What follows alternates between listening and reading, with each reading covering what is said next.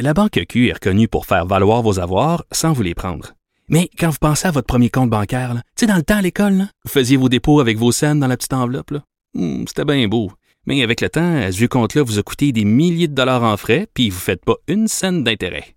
Avec la Banque Q, vous obtenez des intérêts élevés et aucun frais sur vos services bancaires courants.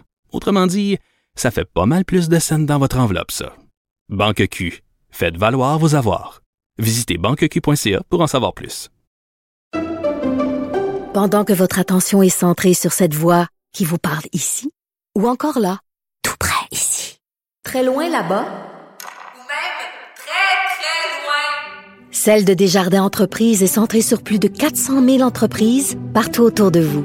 Depuis plus de 120 ans, nos équipes dédiées accompagnent les entrepreneurs d'ici à chaque étape pour qu'ils puissent rester centrés sur ce qui compte, la croissance de leur entreprise. Il lance sa ligne au bon endroit pour obtenir l'information juste. Mario Dumont. Pour savoir et comprendre. Cube Radio.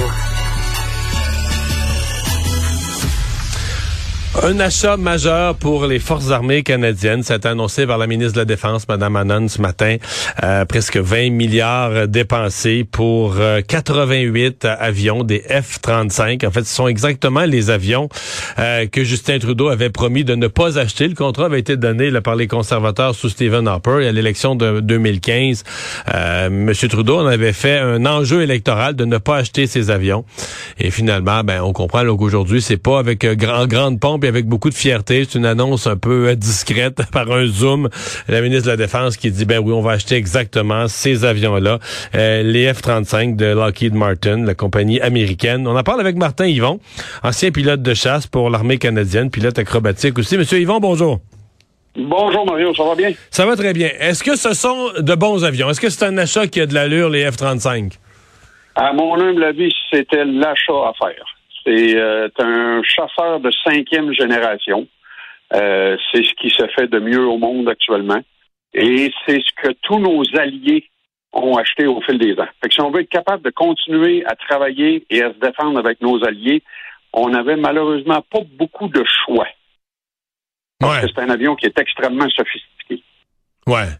Euh, toute l'hésitation, je, je, je réécoutais aujourd'hui, évidemment, les gens euh, se moquent de Justin Trudeau, ses discours de 2015 où il disait que c'était un avion qui était inutile, pas bon, incapable d'aller euh, piloter, d'aller couvrir le, le nord canadien. Est-ce qu'il y avait du vrai dans ce qu'il disait à l'époque?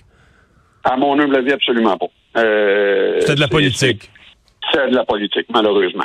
Euh, c'est la seule chose qui, est, qui était un, un petit peu vrai dans, dans le discours qui s'est tenu dans ces années-là, c'est que le F-35 a effectivement eu quelques problèmes de développement. Mais c'est un avion qui est tellement, tellement avancé technologiquement que c'est absolument 100% normal qu'il y ait des problèmes de développement. Mais les problèmes de développement euh, ont été réglés. Il va continuer d'en avoir parce que c'est un avion qui continue d'évoluer. Nous, ce qu'on va avoir euh, au Canada, ça va être des blocs 4, lot 18. Là. Fait que ça va être vraiment les derniers, derniers modèles de F-35. Euh, c'est sûr qu'il va y avoir beaucoup des bugs initiales qui vont avoir été réglés. Est-ce qu'il va y en avoir encore un peu? Probablement parce qu'il y a encore de la nouvelle technologie ultra avancée qui va dans ces avions-là. Euh, on comprend que l'on remplace nos CF-18. Oui. Ça commence à être le temps? C'était le temps. C'est, même plus que le temps. Écoute, j'ai pris ma retraite des forces régulières en 2010.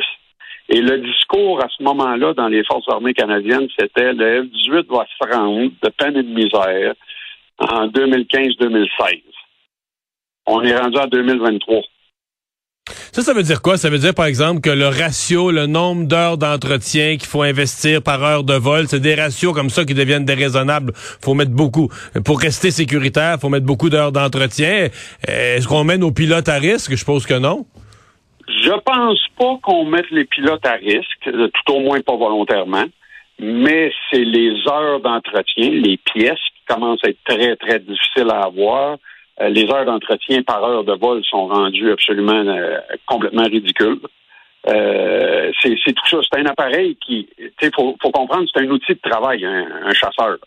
Et c'est un outil avec lequel on va finalement avoir travaillé pendant 50 ans au Canada, par le temps que, qu'on les qu'on les mette à la retraite pour de bon. Là. Mais c'était des bons Euh, avions, c'est si on jeu. Là, c'est plus facile de juger l'achat après 40 quelques années de service. C'était de bons avions pour le Canada? Ah, ça a été fantastique, le F-18. Ça a été un avion absolument fantastique. Dans les avions, euh, dans les chasseurs de quatrième génération, c'est, c'est, à un moment donné, tout le monde a un petit peu son opinion, lequel qui est le meilleur, mais c'est parmi les meilleurs chasseurs euh, au monde de sa génération. Les, les F-35, est-ce qu'il y en a, euh, est-ce qu'il y en a qui volent présentement? Est-ce que l'avion, les premiers sont-ils sortis? Écoute, il y en a pas tout à fait 900 en service dans le monde actuellement. Puis il y a pas tout à fait 1900 pilotes de déjà formés. Fait que c'est quand même pas un avion là où ce qu'on est sur la première douzaine d'exemplaires. Là. OK, il y en a quand même. Puis euh, au Canada, il n'y a pas de pilotes. Là. Nos, nos pilotes sont pas formés là-dessus à l'heure où on se parle. Non, pas encore. Ça, ça va commencer par contre, euh, surtout avec cette, cette annonce-là. Mais c'est bien différent? Vous qui connaissez le F-18, si vous embarquez aux commandes de ça, êtes-vous complètement perdu? C'est aussi différent? Euh, c'est oui, c'est, c'est, c'est vraiment un- complètement un autre monde. Euh, ça va être une formation complètement nouvelle. Puis à la limite, je pense que ça va être plus facile pour les jeunes pilotes qui commencent, euh, qui n'ont pas, entre guillemets, de mauvais plis de tactique et de façon de penser quatrième génération. Eux vont l'apprendre tout de suite sur euh, de la façon que cet avion-là est fait pour travailler. C'est sûr qu'il va y avoir un cadre de pilotes expérimentés, parce que tu peux pas envoyer juste des jeunes qui n'ont pas d'expérience au début, qui vont transitionner. Euh, sauf que c'est pas des, des, des vieux de la vieille comme moi non plus. C'est des pilotes qui sont encore relativement assez jeunes. Fait eux vont pouvoir faire la transition, apprendre comme il faut, comment ça fonctionne, comment travailler avec ça, parce que c'est complètement un autre. Mais là, est-ce qu'ils une vont. autre- On, dit que les pre- premières livraisons au Canada vont être en 2026. Ça veut-tu dire que dès, mettons, euh, cette année, 2023-24, on va commencer? Je suppose qu'il y a des simulateurs de vol là, qui reproduisent très bien le F-35. Ben, euh, toute la formation euh, va se faire en simulateur. La première fois qu'un pilote vole un F-35, il est seul à bord. Il n'y a pas de, de version deux sièges. Fait que Ouais. Toute la formation requise pour au moins de façon sécuritairement voler l'avion euh, se fait complètement en simulateur. Puis là, après ça, ces avions de chasse-là, c'est c'est relativement facile à voler. C'est pas c'est pas trop trop difficile de, de juste là, monter ça dans les airs et revenir à terre. Qui est complexe, c'est d'utiliser à, son plein potentiel tous les systèmes, les systèmes d'armement, les systèmes de surveillance qui se trouvent à bord de ces avions-là. Ça, c'est beaucoup plus complexe. Mais une grosse, grosse, grosse partie de la formation se fait en simulateur, effectivement. Fait que c'est probablement la première chose qui va rentrer au Canada, ça va être les simulateurs. Donc là, vous êtes, on parle, le, le F-18, c'est la quatrième génération. Oui. Puis là, on passe à la cinquième. Ce serait quoi, en résumé, les, on dit changer de génération, c'est, c'est quoi les, les caract- pour le commun des mortels comme nous qui sommes pas des spécialistes, c'est, quoi les caractéristiques de- du changement de génération? Euh, je te résumerai ça là, de façon très simple et un peu un peu simplifiée, là, mais c'est la fusion de l'information. C'est-à-dire que tous les senseurs, tous les le, le radar, le- les, les sen- sensors infrarouges, euh, les radars externes, euh, qui soient de d'autres avions ou des radars au sol, toute cette information-là est présentée de façon complètement intégrée au pilote. Fait qu'il n'y a pas besoin de pointer vers sa cible pour voir ce qui se passe. Il peut être 180 degrés de l'autre bord, puis complètement savoir ce qui se passe autour de lui. Autour, au-dessus, en dessous, il y a, vraiment une, fusion de l'information qui est très, très, très avancée.